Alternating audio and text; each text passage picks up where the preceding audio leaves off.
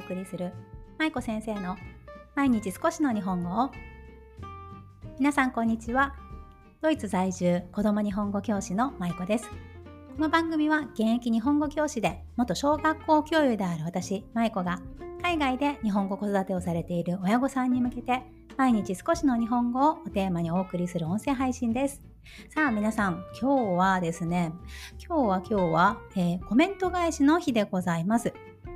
毎月1回か2回皆さんにいただいたコメントとか DM でいただいたメッセージなどをこちらでご紹介させていただく回です。さあ今日もいくつかコメントをいただきましたのでお返事していきたいと思います。まずは第478回の回にコメントいただきましたハンブルクのヨッピーさんいつもありがとうございます。478回は何だったかっていうと、えー、ほっこり会の日ですね。有料配信というのを私やっていまして、毎週火曜日と金曜日ですね、だいたい月に8回から10回ぐらい、その週が多い時は10回になるんですけれど、その回を、えーえーと、有料配信とさせていただいてるんですね。で、この金曜日はほっこり会といって、私の日頃の気づきとか、日本語教育とは関係ないんだけれど、皆さんのお役に立ちそうなお話とか、何かこう、着想を得て私が深く考えたこととか、そういったことをね、このほっこり会という金曜日の会でお話しさせていただいています。で、そのほっこり会で前回のこの8月4日の放送、478回の放送では、私が日頃からしないように気をつけていることというテーマでお話をさせていただきました。これに対してハンブルクのヨッピーさんからご感想をいただいています。ちょっと読み上げたいと思います。まゆこ先生、えー、お話しされていたこと、まさに私も最近気をつけようと思っていたことでした。というのも私は HSP で HSP って皆さんご存知ですかね？あの、 Highly Sensitive Person でしたっけ？あの、いろいろなことがすごくこうせんいろいろなことに対して繊細になりすぎてしまうという傾向がある人のことを HSP と呼ぶんですが、まあ、その HSP でして生きづらさみたいなものを最近改善したくていろいろと情報を見ていたところなんです。そこでメンタリスト DAIGO さんの YouTube に行き着いて彼も HSP でそれを上手に生きやすい方法にするあ生きやすくする方法を教えてくれているんですがその中でやらなきゃいけないと思っていることはほとんどやらなくていいことというのがありました。私や HSP の方はどうしてもこれをやらなきゃと目についたことをやりがちなんだそうです。私はまさにそれで緊急性があるはずのタスクをやろうとすると目についた靴下を拾ったりとかテーブルをきれいにしたりキッチンを片付けたりとそちらに気を取られてしまって結局緊急性のタスクにたどり着けません。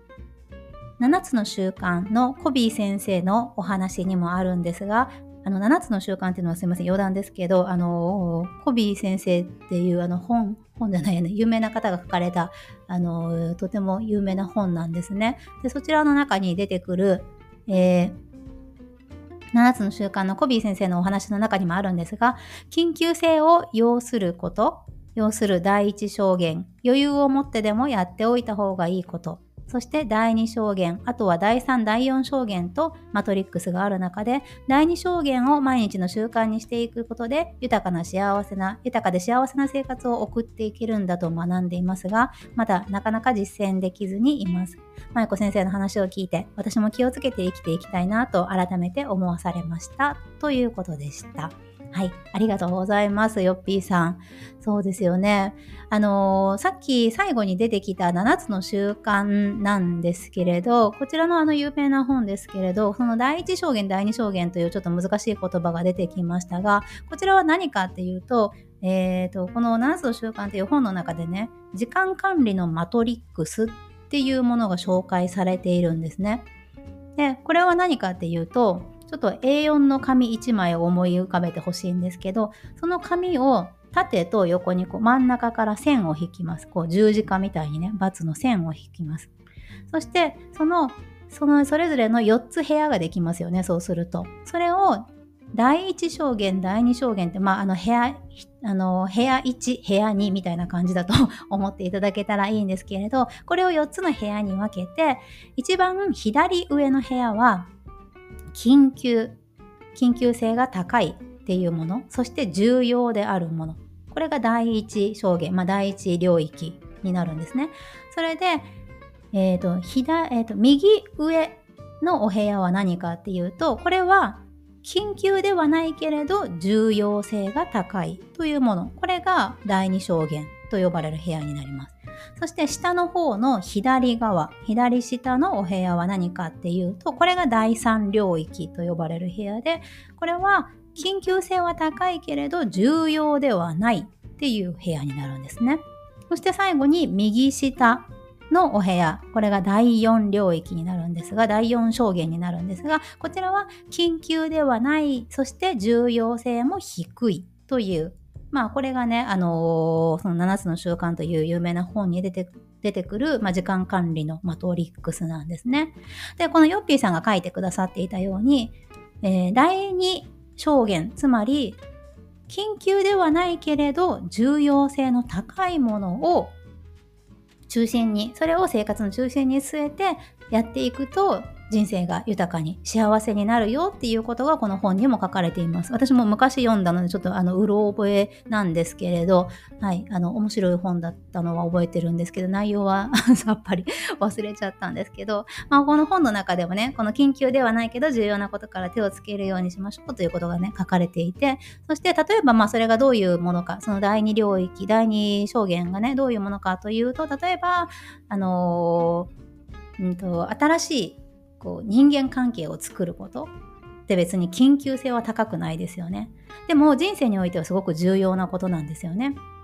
誰かその地域に住んでいる日本人の人と新しく知り合って仲良くなることでその後の自分の人生はより豊かになっていくかもしれないしそれがすごくいい出会いになってその人とずっと仲良くねこれからもやっていけるかもしれないし、ね、何かどっかに新しくお出かけする機会になるかもしれないし、まあ、そういうふうに緊急ではないんだけれどすごく長い目で見た時に重要だっていうことを中心にやっていくと人生が豊かになるよという話。でこのヨッピーさんもそこに向かってねやっていきたいということをね書いてくださっていました。まあね、この人生長いのでいろいろな 生き方があるとは思うんですが、まあ、あのついついね私も緊急性が高いことばっかりに目を向けてなかなか本当は大事なんだけれど後回しになってることって、ね、たくさんあるんですよね。皆さんはいかがですか？結構今重要ではないけれど緊急性が高いものとかにこう時間費やしたりされてませんか？私もね、結構その洗濯だったりとか家事だったりとか、これは別に後でもいいじゃんって思うようなことをね、先々やっちゃって、で、本当に大事なことが後回しになってしまうということが非常に多いので、はい、以後気をつけていきたいと思います。はい、ヨッピーさんありがとうございます。さあ、続いてです。続いては、私の音声配信の中でも、特に子供向け配信といって、各週で毎週木曜日に行っている子供向けの朗読の配信についてのご感想をいただいたので、こちらを読ませていただきます。えー、お名前ちょっと伏せます。舞子先生、こんにちは。いつも情報発信してくださりありがとうございます。えーと、去年、去年の秋に子供を連れてドイツに移住しました。それから舞子先生のインスタグラムやポッドキャストに出会い、たびたび聞かせていただいています。半年前に上の子に舞子先生の子供向けの朗読を聞かせたのですが、当時はあんまり興味を示さず、ママといいママと読む絵本の方がいいと言ってたので、絵本ばかり一緒に読んでいましたが、今朝急にスピーカーを指さして、何かお話聞きたいなぁと言ったので、よっしゃと思って舞子先生の朗読を一緒に聞きました。息子はものすごく気に入っていて、とってもとっても喜んでいました。なかなか家族以外の方の日本語が、あ、家族以外の方が日本語で話しかけてくれる環境がない中で、第三者からお話を聞けるという環境を整えてくださっていることにとても心強く感じました。私も朝のコーヒーを飲みながら、お話の展開が変わるたびに、いろいろな表情になる息子の顔をめでながら、とてもいい朝でした。いつもありがとうございます。ということでご感想いただきました。ありがとうございます。あの、子供向け配信、すごく皆さんね、あの、楽しんでくださってるのが私もとっても嬉しくって、本当 ちょっと素人の読み方なのですごく恥ずかしいというかなんかもうああんまり感情こもってなかったり読み方が下手くそだったりするとこも多分ねあると思うんですけれどまあそういったところも含めてね皆さんあのお子さんが聞いてるよっていう感想をいただくのが私もとっても励みになっています。はいありがとうございます。子供向け配信の方は無料で聞けます。毎週各、えー、毎週じゃないや各週ね毎、えー、まあ、いつも毎週って言っちゃう。各週の 木曜日にしていて直近だと、何だったかな？この前何でした？えっ、ー、と、子供向け、あ、エンマ様の失敗。これすっごいいい話、面白い話なんですよ。ね、この前、8月10日の木曜日に放送しています。そして次回は8月24日の、えーと、来週の木曜日ですね。はい、来週の木曜日にヘンゼルとグレーテルのお話をしますのでね、こちらもよかったらぜひ皆さんお子さんと聞いてみてください。はい。で、えー、と、最後ですが、最後は、あの、コメントというよりかは、私が以前、音声配信のこの有料配信の方で、えー、と、有料リスナーさん向けにご相談した図書館計画の悩みというのがありまして、こちらについてもね、ご感想というかアドバイスをいただきました。第483回8月11日金曜日のほっこり会の放送でした。まあ、あの内容はちょっとあの